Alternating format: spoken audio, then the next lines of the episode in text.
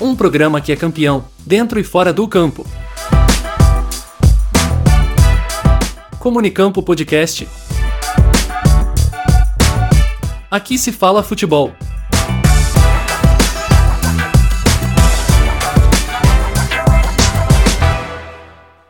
No ar, começando o Comunicampo Podcast, um produto do Comunicampo Studios para vocês, aí entrando em campo com um time de primeira. Quem vos fala aqui, Klaus Simões, no comando, junto com os pontas, né? O ponta direito, ponta esquerda aqui do Comunicampo, para começar esta guerrilha aqui. Nicolas Killing, como está? Como passou o fim de semana futebolístico e a sua apresentação inicial? Bom dia, boa tarde, boa noite aí aos ouvintes do Comunicampo Podcast. É, eu, infelizmente, tive que ver alguns lances de Corinthians e Bragantino. É muito triste ver o que tem acontecido com o time do Parque São Jorge, inclusive é um pouco do que a gente vai falar aqui. E tô acompanhando, né, é, esse mercado do mundo árabe que tá impressionante, querem levar tudo e todos. Inclusive o Steven Gerrard foi parar lá no, no futebol da Arábia Saudita. E acho que Fora isso, nós tivemos bons jogos. Estava analisando também um pouco da movimentação do Tiquinho Soares, que é um jogador impressionante, já era muito bom no Porto. O Botafogo está jogando muito. E fora isso, tem alguns assuntos polêmicos, né? Eu acho muito interessante. É, a gente não vai abordar tanto assim, mas é assunto para um outro dia, que é mais uma vez o calendário, a qualidade dos gramados do futebol brasileiro. E apesar de não concordar muito com o que faz o time do Flamengo, a diretoria do Flamengo e os flamenguistas, eu acho que o Márcio Braz teve uma fala muito boa é, ao citar a qualidade dos gramados e a quantidade de jogos do calendário do futebol brasileiro. Então, é... fim de semana agitado tivemos. Depois de uma introdução que durou mais do que os acréscimos quando é jogo do Palmeiras, Daniel Domingues, seja muito bem-vindo, senhor, aí na ponta direita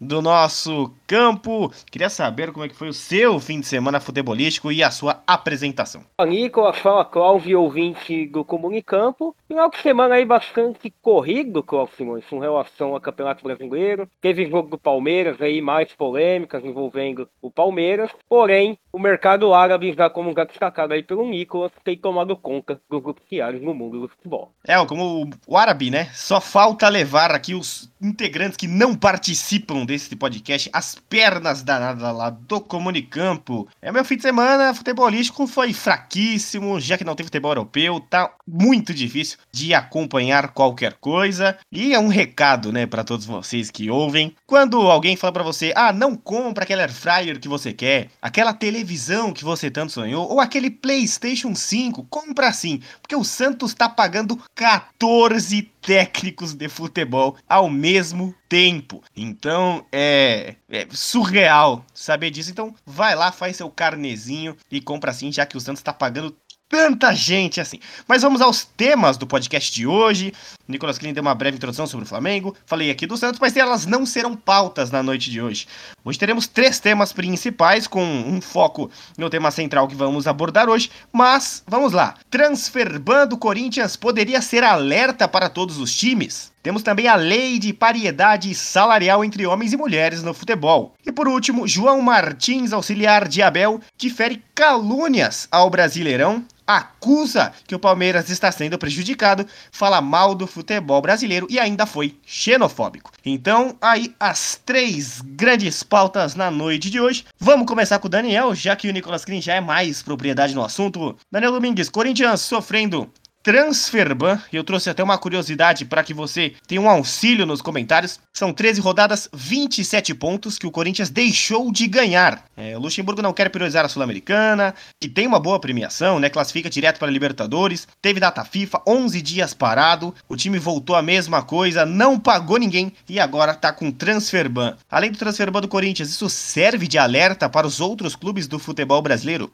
eu diria que sim, né? É, já não é de hoje que o Corinthians tem indevido jogadores, né? jogadores que chegam aí por valores absurdos, acabam rendendo, e no final termina o contrato e o Corinthians não consegue bancar. Fica devendo salário, fica devendo inclusive outros clubes, né? Porque é, tem muitas questões aí do qual a equipe do Corinthians, e até outras, né? Não conseguiram concluir o pagamento dessas transferências, mas serve de um aviso. Mas eu acho muito difícil, em determinados momentos, alguns clubes aqui acabarem sofrendo. É, a gente sabe muito bem, agora o Corinthians acabou aí conseguindo driblar, anunciou o Marquinhos Rojas, né? Que vai ser aí o, o primeiro reforço desse mei, dessa meia temporada. Mas serve de alerta, mas eu acho muito difícil do qual que a gente vai ver o Transfer Ban ou uma punição mais dura para algum clube em relação a isso, né? Geralmente acaba acontecendo quando a FIFA vem aqui, mas é muito difícil. A gente teve agora o caso do Santos, né? O Santos que vem de uma fase dentro do campo muito ruim e também na diretoria muito ruim. A gente teve agora recentemente o Soteudo afastado, a gente teve o, o Eduardo Bauerman, né? Envolvido com aquela operação das apostas, mas é um momento complicado na equipe do Santos. O Corinthians dentro de campo péssimo também e tem a questão do transfer ban que pode também aí prejudicar um pouco mais, mas também merecido, né?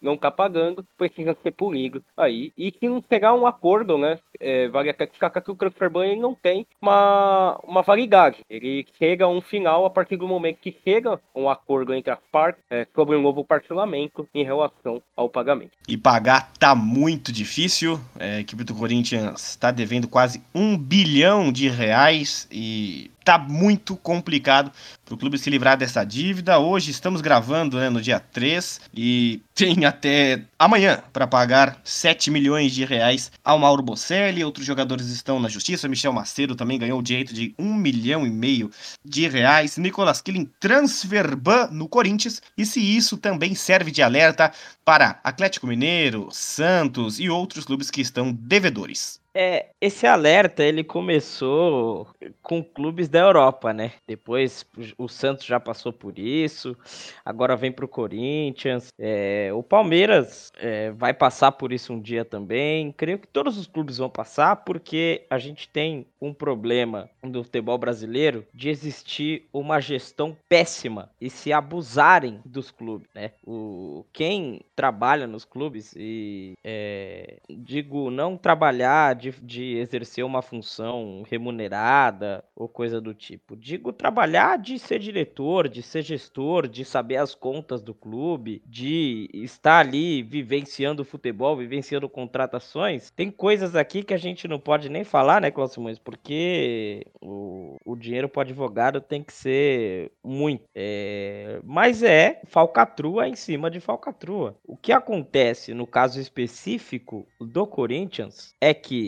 o Corinthians tem jogadores, isso é só pesquisar na internet, entrar no bid e pesquisar o assunto jogadores Corinthians bid, qualquer pessoa encontra que o Corinthians tem jogadores que estão escritos no bid como que atuam pelo Corinthians, não, constam, não constam como emprestados, não foram jamais apresentados e recebem salário do Corinthians. Então, é, já começa por aí, né? Não tem como a gente explicar algo desse tipo. O Filipão falou numa entrevista que o, o pessoal lá de dentro do Atlético manda o Hulk tomar cartão amarelo. Como que é isso? Como que a gente entende essa frase dentro de tudo que a gente está passando? Se a gente for pensar em linha histórica, o Corinthians passou por períodos de extremas dificuldades sempre. Quando o Dualib estava à frente do clube e o Corinthians fez uma parceria com a MSI, isso acabou com o time, nem assim o Corinthians sofreu um transfer ban. E essa bola de neve sempre foi sendo colocada um pouco mais de neve nela. E ainda um transfer ban não é algo ruim para o Corinthians, porque o Corinthians foi rebaixado, depois com a venda do Ronaldo, o Corinthians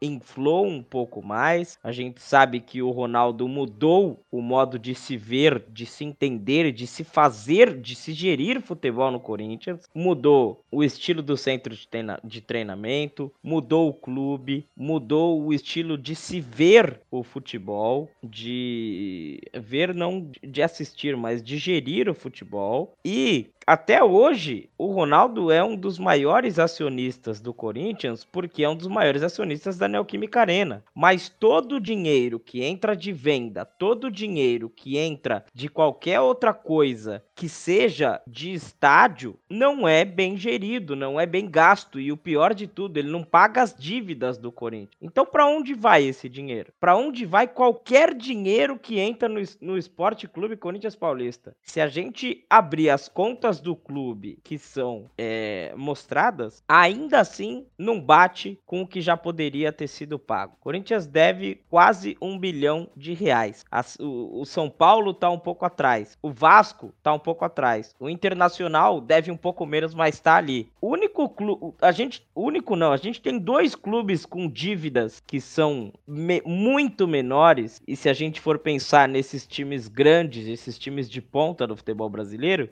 que é o Grêmio que pagava todos os salários em dia e teve um plano de, de mudança muito forte e depois, mesmo com todos os salários em dias, acabou caindo. E o time do Flamengo, que mudou a gestão do clube. Isso que o Flamengo nem estádio tem. O Corinthians ainda tem um estádio e um estádio de primeira. Teve que renegociar a dívida com a Caixa. Então, transfer ban para o Corinthians é pouco perto do que essa gestão, que é infantil, faz com o clube. E a culpa não é só dessa, dessa gestão, está caindo nesta gestão. A culpa é de todas as gestões até os dias de hoje. Porque um probleminha vira um problemão e isso vai indo, isso vai indo, isso vai indo. Mas um alerta para os outros clubes? Não é. No Brasil, nada disso que acontece com os clubes vira alerta. O alerta deveria ser: ó, oh, o Barcelona tomou um transfer ban. Pô, se o Barcelona tomou um transfer ban, imagina o Corinthians que deve um bilhão. Vamos nos precaver. Mas nunca que vai ser pensado assim. Eu pergunto ao senhor também, viu, Cláudio? Mas só uma perguntinha: para onde vão os ganhos do Corinthians se não é para pagar uma dívida de quase um bilhão de reais? E infelizmente o Corinthians nem a marmita pagava, tem processo para pagamento de marmita.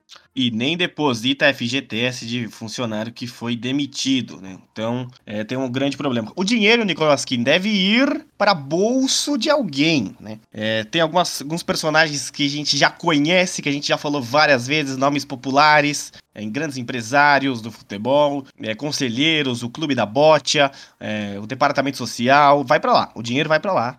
E o clube tá cada dia mais afundando. Torcida do Corinthians ameaçando que se cair, o pau vai quebrar. E hoje eu tenho 50% de certeza que o Corinthians será rebaixado mais uma vez. Só que dessa vez, se ele for rebaixado, vai cair para B e para C, porque não tem alguém é, competente o suficiente. Nós temos analfabetos funcionais concorrendo à presidência, dentro disso, um melhor do que o outro.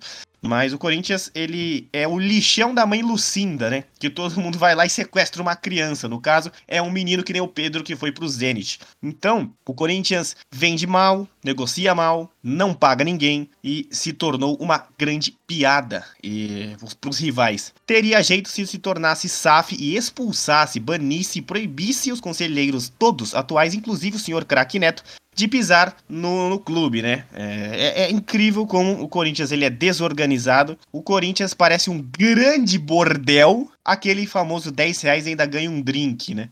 E agora um assunto que eu peço que todos vocês escutem de coração aberto. Um assunto que vocês tenham muita paciência, muita calma para ser dito, é, porque ele envolve muita polêmica e muitos detalhes ainda para que a gente consiga entender esse caminho. O presidente Lula assinou a lei de paridade salarial entre homens e mulheres no futebol. E usou as redes sociais para anunciar que isso seria assinado. E o presidente também visitou o treino da seleção brasileira feminina de futebol no estádio Mané Garrincha no último amistoso antes da Copa do Mundo. E também estava acompanhado da Ana Moser, né, a ministra do esporte, aquela mesmo que foi preconceituosa com o além de outras presenças femininas. O presidente conversou com as jogadoras convocadas para a Copa do Mundo deste ano e acompanhou as atividades técnicas antes aí desse último amistoso. O Brasil já está em terras australianas, está chegando lá, né? A hora que você está ouvindo isso,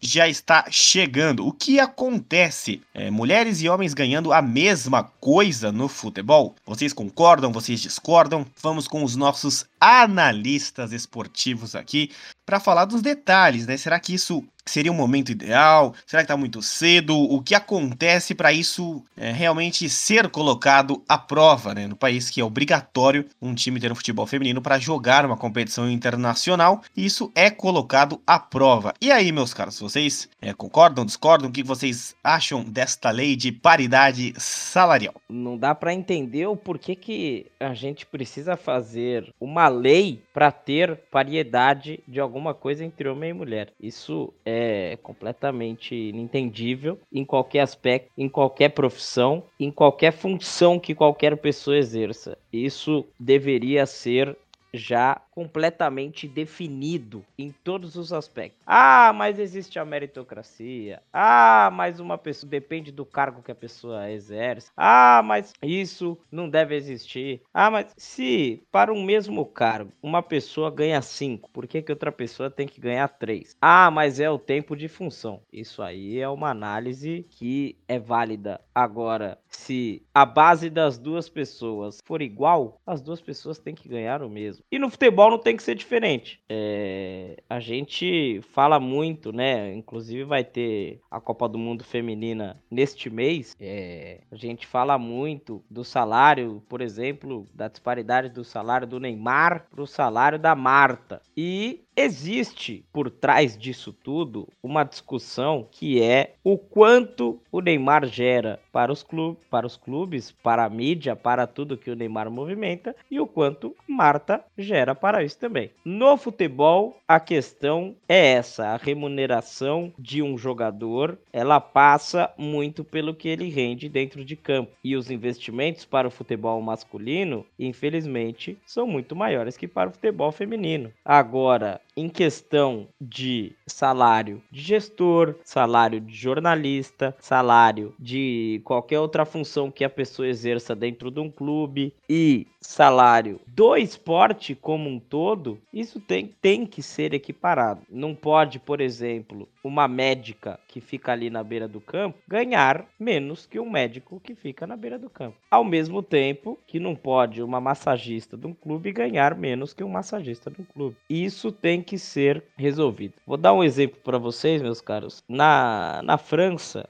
é, uma pessoa que tem um, um tempo X de empresa, ela não pode ganhar menos que uma pessoa que entrou agora. Então, se um engenheiro entra numa empresa francesa e ele ganha 10 mil euros, o faxineiro vai ganhar 10 mil euros. Existe uma equiparação por tempo, o que independe da função. E essa equiparação ela acaba ocorrendo de forma, claro, equitativa e vai de acordo. Mas existe um, uma igualdade dentro de tudo isso. É, eu acho que é muito válida a lei e nós temos que ver como que isso vai ser encaixado dentro do esporte. Quem infelizmente, no país em que vivemos, as pessoas se sentem efetivamente ou sentem prejudicando alguma coisa ou alguém, então, assim como os clubes têm que sentir no bolso os efeitos, as pessoas têm que sentir também os efeitos. E dentro de meritocracia, dentro de tudo que a gente pode discutir, é,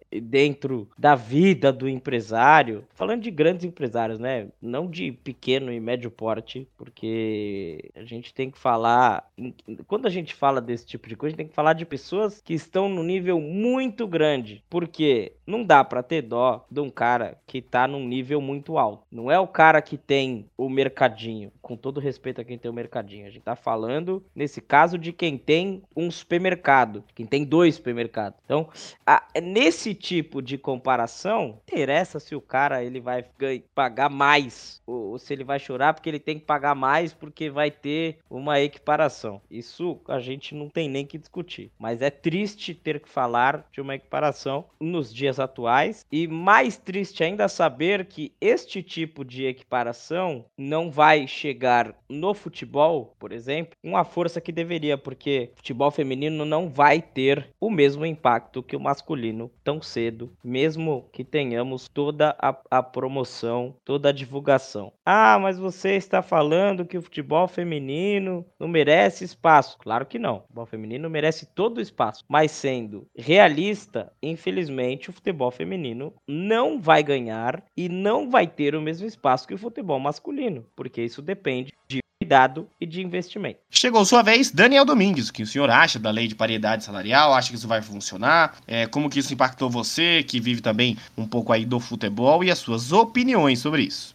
Começando primeiramente, né, que é preciso entender que é tudo uma questão do mercado, é uma questão de aceitação também do público. A gente já discutiu aqui, aqui pelo menos no, nos bastidores, que de investimentos no futebol feminino. Nos últimos anos, a minha visão acabou tendo até mais em comparação aos anos retrasados. Mas agora tem, tem as questões do mercado que eu havia destacado aqui. Em relação a essa lei, né, é, foi sancionada hoje, não com base no, no esporte, mas na, na, na CLT, né, salvo engano. Mas, assim, a questão, qual que seria o fato para dar certo? Vamos, como que seria na prática? Primeiramente, teria que obrigar anunciantes, patrocinadores a dividirem igual, igualmente as suas verbas, tanto para o esporte masculino quanto para o feminino. E uma outra, é a aceitação do público. Você teria que obrigar o público brasileiro, um cidadão como eu, como você, como o Nicolas, a assistir o futebol feminino. Que é a aceitação do todo um público. E a questão de você ter mais transmissões na, na TV aberta, talvez na TV fechada, coisa que já tem. Já, por exemplo, eles têm na, na Star Plus, às vezes tem transmissão do campeonato da Premier League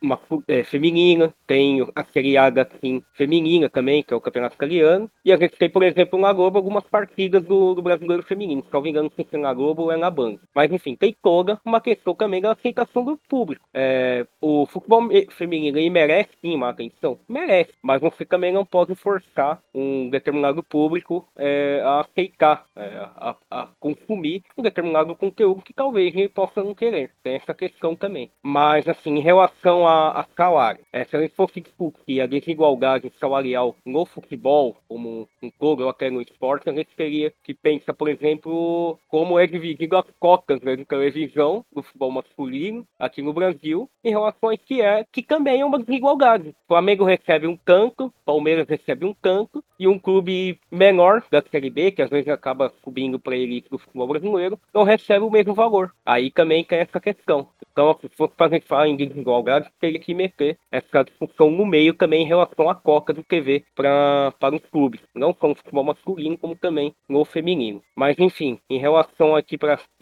é, em, em, relação a salário, também tem isso no futebol masculino que é. Né? Tem um jogador recebendo um milhão e tem outro jogador recebendo 500 milhões. Muito pela questão do quê? O faturamento é maior. O faturamento do futebol masculino é maior. Então é natural que os salários sejam maiores também. A gente tem agora recentemente o Corinthians investindo bastante no futebol masculino, tem a própria próprio Palmeiras que recentemente criou sua equipe, mas enfim, é, creio que pode ter avanço daqui para frente, eu espero que tenha, o futebol feminino precisa ter uma melhor visibilidade, mas isso também vai depender muito da aceitação do público e não adianta só investir você não ter um determinado retorno que se precisa. É, eu vou ser breve, né, no, nos meus comentários. É, eu fiquei dividido, confesso que fiquei bem dividido quanto a isso e consigo explicar é, por quê. O Ceará foi punido quando foi rebaixado e deixou diversas jogadoras na mão, demitindo várias jogadoras, abaixando o salário. tem até lei trabalhista que não pode abaixar salário, né?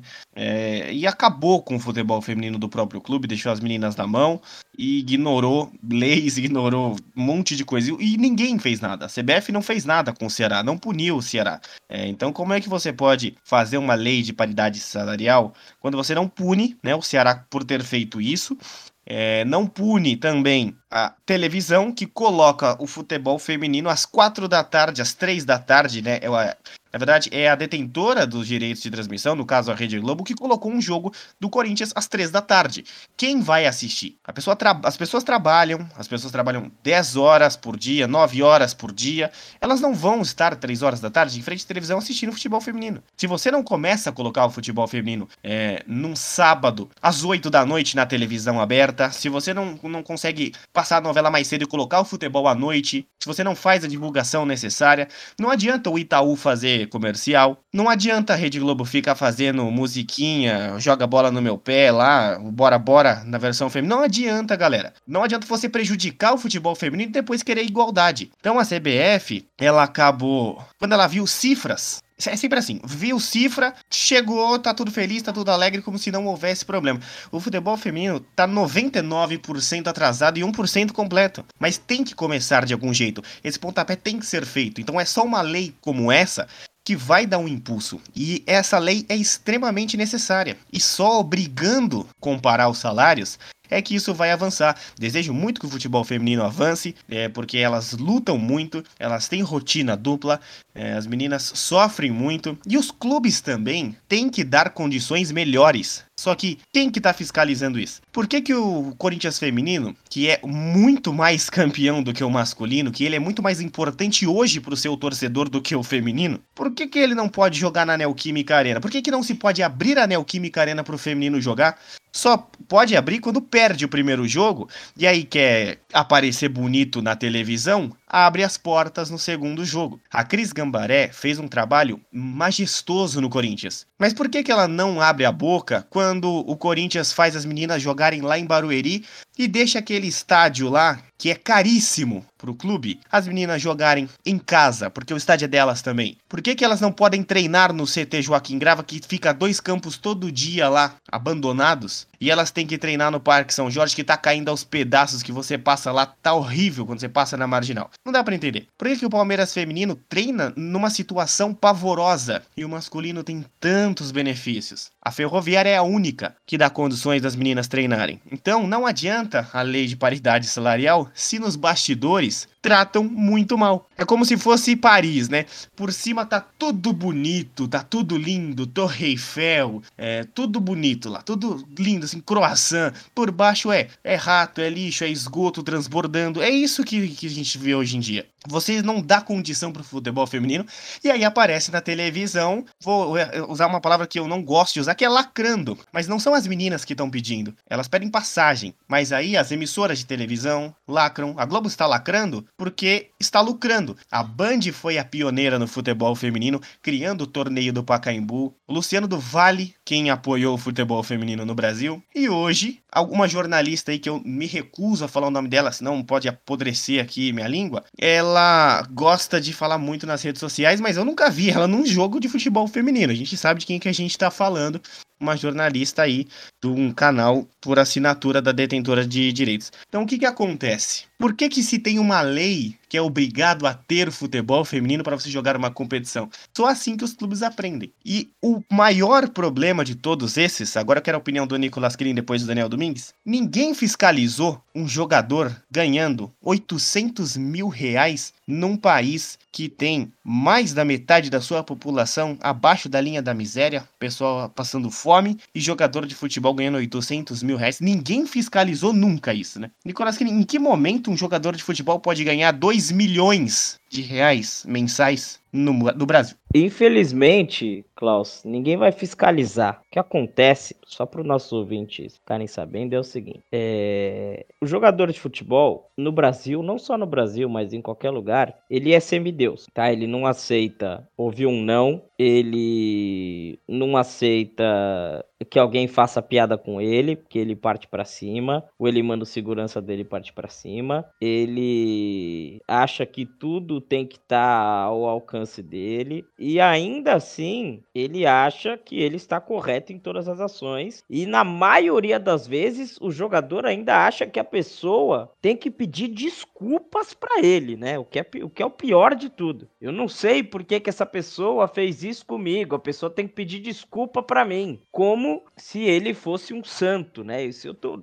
tô citando um, um caso aqui, um exemplo, mas isso serve para a maioria pandemia, a pessoa faz um crime ambiental na casa dela, é mutada, faz uma festa, faz isso, faz aquilo, em caso de pandemia, não paga imposto, o imposto é perdoado, faz é, sonegação não só no país dele, mas em todos os outros países, comete o crime que for e foge. E existem pessoas que vão defender esse tipo de situação, esse tipo de pessoa, porque fez uma coisa boa pro clube. Então a gente, a gente tem que mudar o nosso entendimento de valor na questão de um jogador de futebol. Tem o que ganha um milhão e tem o cara que ganha um lanche para jo jogar bola numa, numa quarta divisão, numa terceira. O cara que ganha um dinheiro no fim de semana para jogar bola, para ajudar um time, para um dinheiro que ele ganha para a família dele, se ele se machucar nem tratamento tem. infelizmente, é, o futebol feminino no Brasil, a maioria das equipes que não tem uma estrutura de mínima, né, uma estrutura mínima, como foi o caso do time do Ceará, que fez por pura pressão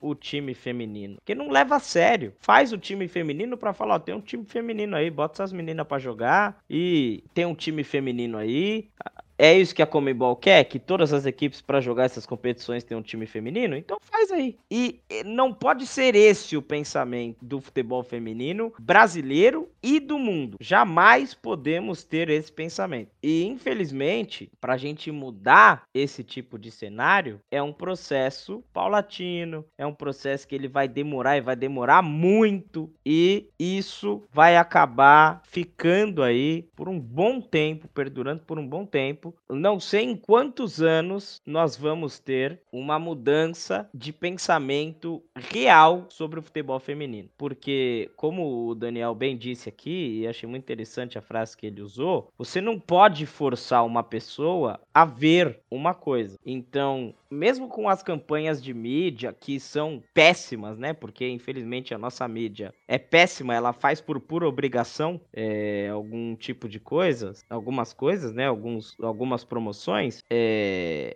a, a, própria mídia ela não leva isso a sério. O dia que o futebol feminino for levado a sério pela mídia, pelos clubes e essa promoção ocorrer de um modo natural para que as pessoas pesquisem esse tipo de conteúdo, a gente vai conseguir ter um entendimento um pouco melhor sobre isso. Mas são tempos longínquos, meus caros. Daniel. Bem, em relação a essa desigualdade, eu queria até comentar em relação a isso, Cláudio, e reforçar né, uma coisa que a gente falou aqui, inclusive trazendo um fato envolvendo a seleção, né?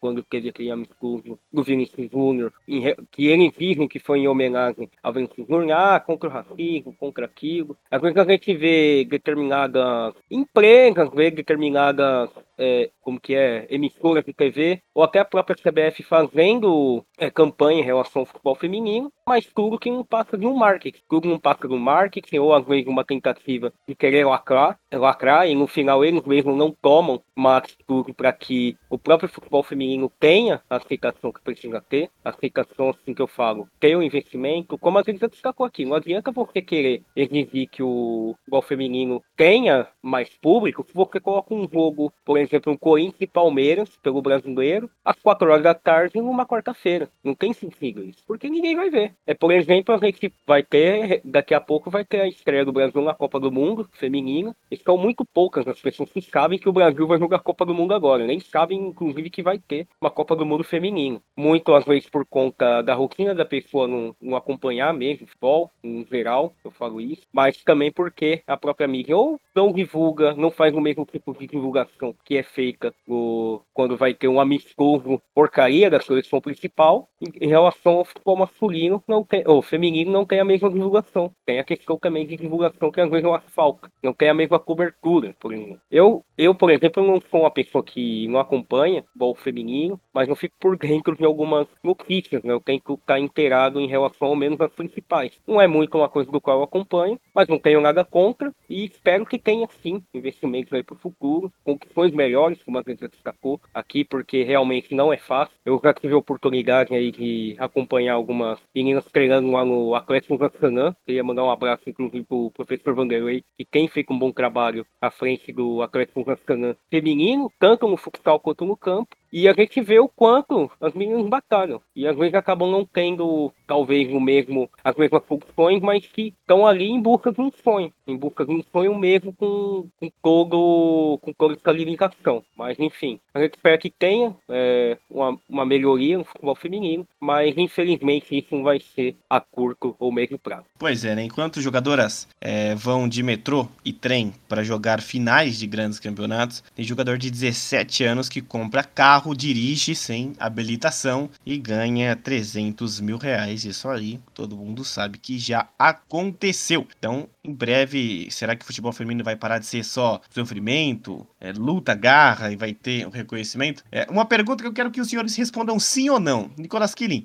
você acha que o futebol feminino ele só não é ainda é, igual o futebol masculino, tudo, né? Mídia, salário, porque os empresários não arrumaram um jeito de roubar? Olha, eu acho que existe um meio termo aí. É, porque sim, obviamente que sim, mas é, mesmo a falta de visibilidade pode dar brechas para as pessoas é, fazerem alguma maracutaia. A única questão é que poderiam achar mais rápido, né? Mas o que deve ter de casos horripilantes, se pensarmos não só no quesito monetário no futebol feminino, é uma tristeza. Mas existem pessoas que fazem bons trabalhos no feminino. Aproveitar aí o gancho do Daniel Domingues, citar o Marcos Mancha, tá lá no SCA Brasil, professor Guerra também, pessoal que faz um trabalho de muito cuidado, muito carinho e tenta mudar a estrutura do futebol feminino. Daniel, Palcatru ainda não tem. Se tivesse, já estaria no topo? Eu acho que eu vou seguir na mesma linha. Eu acho que estaria sim.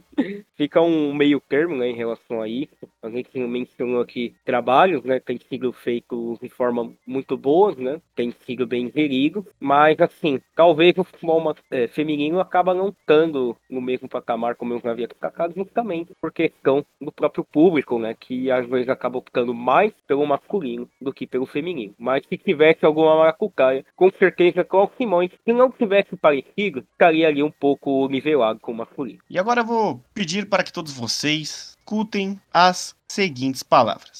Pela saúde mental do, da Comissão Técnica, ainda bem que eu sou hoje eu aqui, porque mais uma vez, e estamos na 13 terceira jornada, uh, nós entendemos que o futebol brasileiro passa a imagem que é o futebol mais competitivo do mundo porque ganham vários.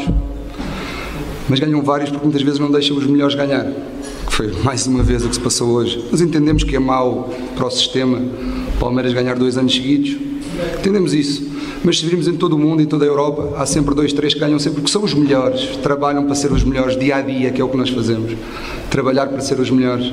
Não vale a pena amanhã a meter o presidente a mostrar frames e a parar a imagem quando lhe dá jeito para justificar incompetência e erros grosseiros que fazem com que quem trabalha mais diariamente uh, e que vai lutar até ao fim, mesmo que não nos deixem, não há problema, nós vamos lutar até ao fim, vamos dar o nosso melhor, que é para isso que somos pagos, é para isso que estamos num clube fantástico uh, e não nos vão calar. Podemos ser expulsos às vezes que forem precisas, uh, mas o que aconteceu hoje foi uma vergonha, simplesmente uma vergonha. Como é que aos 3 minutos se condiciona um jogo onde está olhos de todos e depois vem justificar com faltas e faltinhas. Uh, não é por acaso que hum, o Palmeiras é o clube com menos lesões uh, e este ano está a ser inacreditável as lesões traumáticas porque passam das, dos limites das regras do jogo sistematicamente todos os jogos. Uh, mas estamos cá para trabalhar, para continuar a trabalhar. Não expulsam um jogador, dá amarelo ao Garcia por tardar um, uma lateral inacreditável. O Brasil é especialista em perder tempo, por isso é que na Europa não se vê jogos do Brasil, porque Uh, muitas vezes parece mais teatro do que futebol. Essa é a fala do auxiliar de Abel Ferreira. Teve um ataque de pelanca, pistolou o João Martins, é, auxiliar técnico do Palmeiras. E vamos começar, né? O jogo entre Atlético Paranaense e Palmeiras terminou empatado. É, teve diversas, diversas polêmicas, confusões. E aí o auxiliar acusou a CBF de que não deixam o Palmeiras ganhar duas vezes, né? Que, que não querem, a confederação não quer que o Palmeiras ganhe duas vezes seguidas, que seria ruim o Palmeiras ganhar mais um campeonato brasileiro.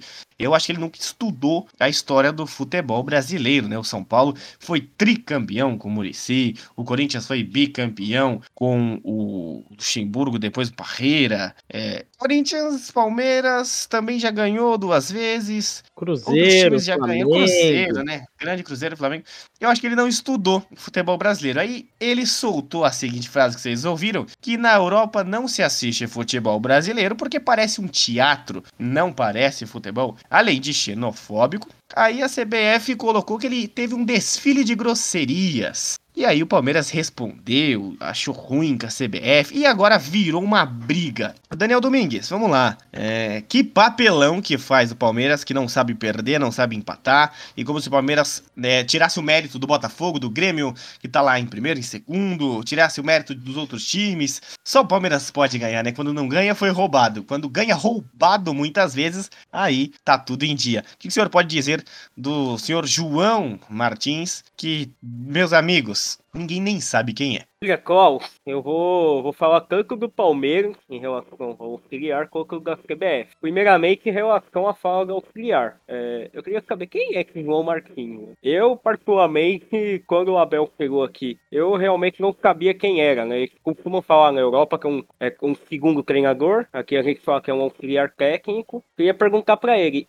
será que tem é, competição lá no futebol português? Porque a gente sabe muito bem que o nível técnico do futebol português né, é, uma, é uma mãe, uma mãe, né? Porque é, o nível técnico é horrível, que a elite de lá já é horrível, imagina as divisões inferiores, né? A gente só tem, por exemplo, é, não é à toa que o Porto e o Benfica acaba sobrando, né? Quando vencem o Campeonato Português. Mas enfim, em relação à, à fala, né? É, o, é um discurso que o Palmeiras tem adotado aí praticamente nos dois últimos anos, né? Desde que o Abel chegou. Ele não vem com uma.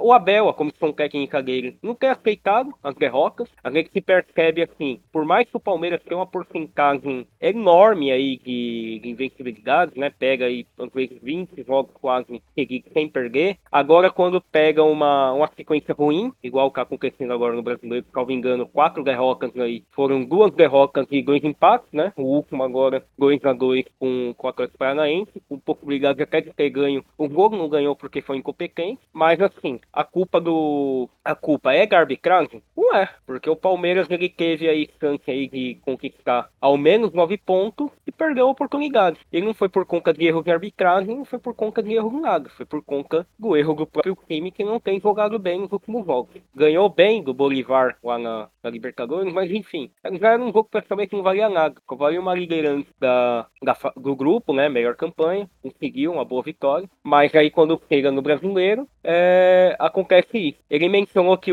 estão fazendo um, um complô aí pro Palmeiras não, não ganhar o brasileiro. Concordo. Ele faz uma denúncia falsa, né? De que tem um suposto sistema ali para impedir o Palmeiras de ganhar é, o, um segundo brasileiro seguido, coisa que não existe. Quando a gente menciona, né, a gente teve, por exemplo, reclamação da arbitragem também no último jogo da Atlético Paranaense, em questão à relação da arbitragem, a gente sabe muito bem que a arbitragem no Brasil ela é horrível. Ela não tem transparência, ela não tem profissionalismo. Então, assim, em determinado momento, se reclamar da arbitragem, com razão, tem sim. Mas perde total argumento a partir do momento que você vai falar que há um sistema ali contra o Palmeiras, que o Palmeiras não ganhar um campeonato Campeonato Brasileiro. Eu vi a nota né, da CBF, ela respondeu aí de uma forma firme a essa, essa entrevista do, do do Palmeiras, o João Martins. Mas agora, em relação à CBF, quando ela fala que há um investimento no, na questão da arbitragem, que há um preparo, que tem treinamento, é, eu, eu, eu discordo totalmente da CBF em relação a isso. Porque eu não vejo isso na prática. Eu não vejo isso na prática. Porque a gente tem. Não teve só nessa rodada, não teve só nas outras né? Não só foi o Palmeiras prejudicado, como a gente teve, por exemplo, Corinthians prejudicado, a gente teve Grêmio, teve Fluminense, teve um monte de equipes que foram prejudicadas e nenhuma foi lá dizer falar que a CBF estava é, agindo contra os clubes, tem um esquema ali é, agindo contra os clubes. Então, assim, Palmeiras se fazendo de vítima aí, porque não quer assumir que está jogando mal nesses últimos jogos, mas enfim, a arbitragem da CBF ela é péssima, porém o Palmeiras não pode usar isso como desculpa para estar tá fazendo péssimos jogos aí no, nos últimos quatro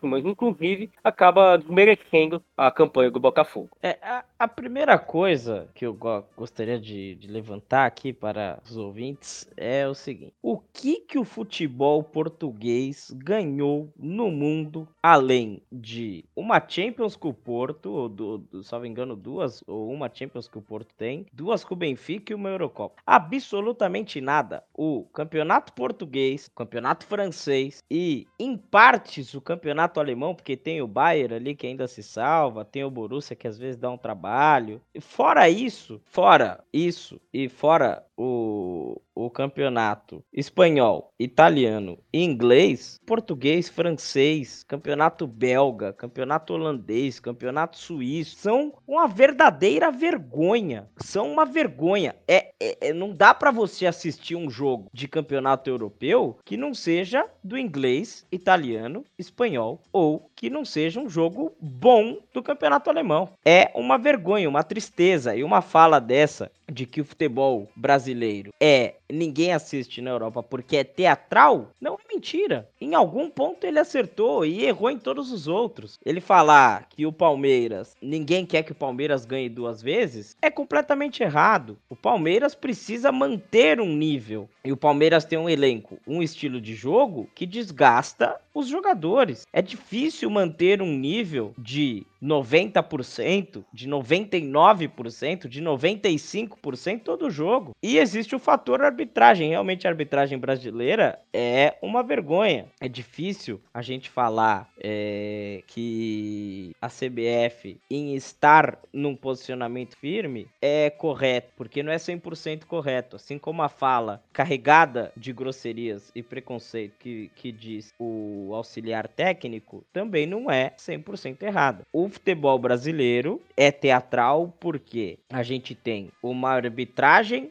que parece que é de mentira porque não é profissional. A gente tem jogadores na Europa que infelizmente mancharam um pouco a imagem do futebol brasileiro, assim como é o futebol pífio que o Neymar apresenta hoje em dia. Então, um pouco dessa história do futebol brasileiro, do que eles pensam de lá, é essa coisa do drible. Aí o cara vem ver o futebol brasileiro e acontecem coisas bizarras, porque nem o VAR é tido com seriedade. Então, foi uma falha uma fala completamente infeliz, uma fala que realmente foi carregada de preconceito e xenofóbica, mas a gente tem que analisar mais uma vez como está sendo a imagem do futebol na Europa, como está sendo a imagem do futebol na mídia, não só aqui, ao redor do mundo. Então, é, a CBF se pronunciou né, na nota, ela é muito grande, então a gente não vai falar aqui, mas basicamente chamou aí o auxiliar de xenofóbico, né? E o Palmeiras não aceitou que a CBF rebateu. Então é assim, o dirigente pode falar o que quiser, um auxiliar técnico nem deveria estar tá dando entrevista, porque o técnico foi expulso. O Abel é um dos técnicos do mundo que mais vezes é expulso, é indisciplinado, é mau caráter.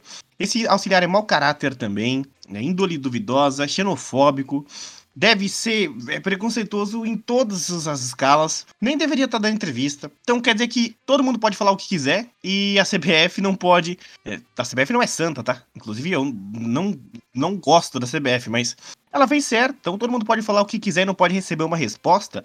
Nicolas Klin, que o senhor achou da postura da diretoria em que o dirigente pode falar o que quiser e não pode ser rebatido. Felizmente, Klaus, o Palmeiras, assim como outros clubes do Brasil, né? É, não vou tirar o peso de ninguém. É, na maioria das vezes não tem um posicionamento, uma imagem tão boa. É, vale a gente lembrar os casos que acontecem na, com a torcida do Criciúma, o que aconteceu com a torcida do Grêmio, o que aconteceu recentemente com a torcida do Santos, é, a torcida do próprio Palmeiras, infelizmente, de, torcida não, né? É, a gente tem que chamar isso de marginal, mas não no sentido de uma pessoa que vive às margens. Uma pessoa que praticou um ato que quase quebrou um ônibus cheio de civis no centro de Curitiba, depredou quase que a, uma praça inteira lá, não vou me recordar o nome da praça lá do centro de Curitiba, por causa de uma briga dessa. Uma, uma torcida que parou a Fernão Dias com uma briga com a torcida do Cruzeiro. Então, o clube em si defende algumas práticas que são errôneas, assim como todo clube tem um pouco desse tipo de prática. Se eu for colocar aqui a minha opinião pessoal sobre o Palmeiras, eu vou ser imensamente criticado e não tenho nem como me defender disso, mas é... isso vale para qualquer clube, isso vale para todo e qualquer tipo de situação. E é a mesma coisa que a gente está falando dos jogadores. Os clubes acham, os, os diretores, os gestores, quem comanda os clubes acham que são semideuses também, que não tem não, que não pode bater de frente com o clube, e, e na hora que o negócio aperta, na hora que a gente precisa realmente resolver alguma coisa, os torcedores que saem prejudicados. Dessa vez foi a diretoria, da outra vez é a torcida. E aí, quando o clube defende a torcida, o clube tá errado. Quando o clube defende uma pessoa interna, o clube tá errado. Quando a torcida defende o clube, tá errada. Quando a torcida ataca alguém, tá errada.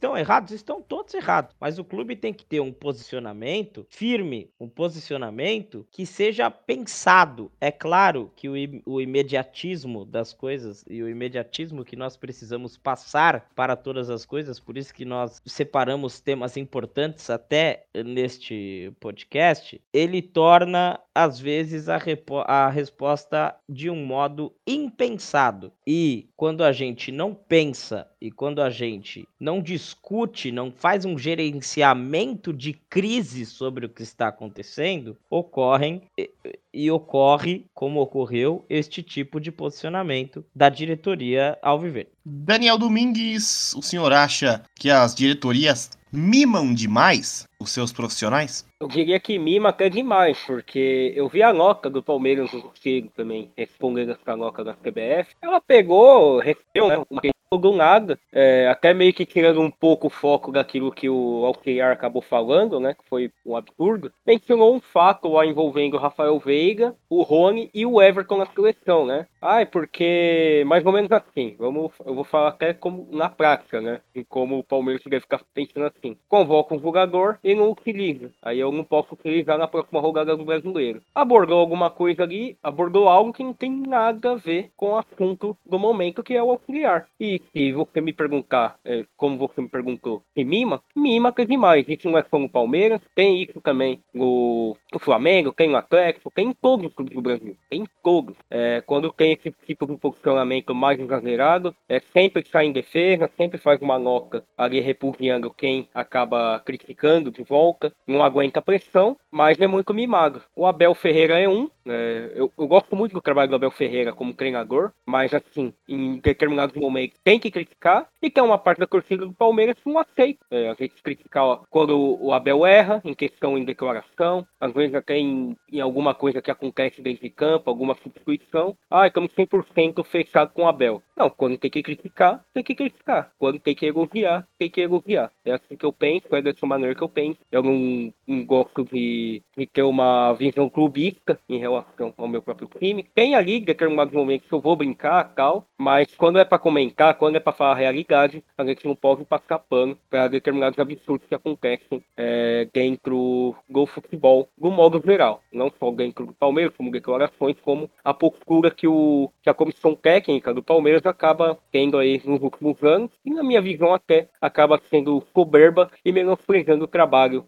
de, de outras equipes. Foi assim com o Botafogo, agora recentemente, porque é, o Palmeiras não está bem no brasileiro nos últimos jogos e segue o líder. Essa é a verdade segue o líder, segue o Botafogo. A gente não sabe se o Botafogo vai ser campeão brasileiro, não sabe. Porém, tem muita coisa para acontecer ainda. E o Palmeiras tem sim capacidade de vencer o brasileiro dentro do campo e fora das polêmicas. É por isso que o Abel não foi chamado para ser treinador da seleção brasileira. Ele é bom, ele é, mas a índole dele não é. Então, por isso que ele não foi convidado. Por isso que ele não foi convidado para a Arábia também, né? Ninguém quer. O Cristiano Ronaldo preferiu o Luiz Castro do que o Abel Ferreira.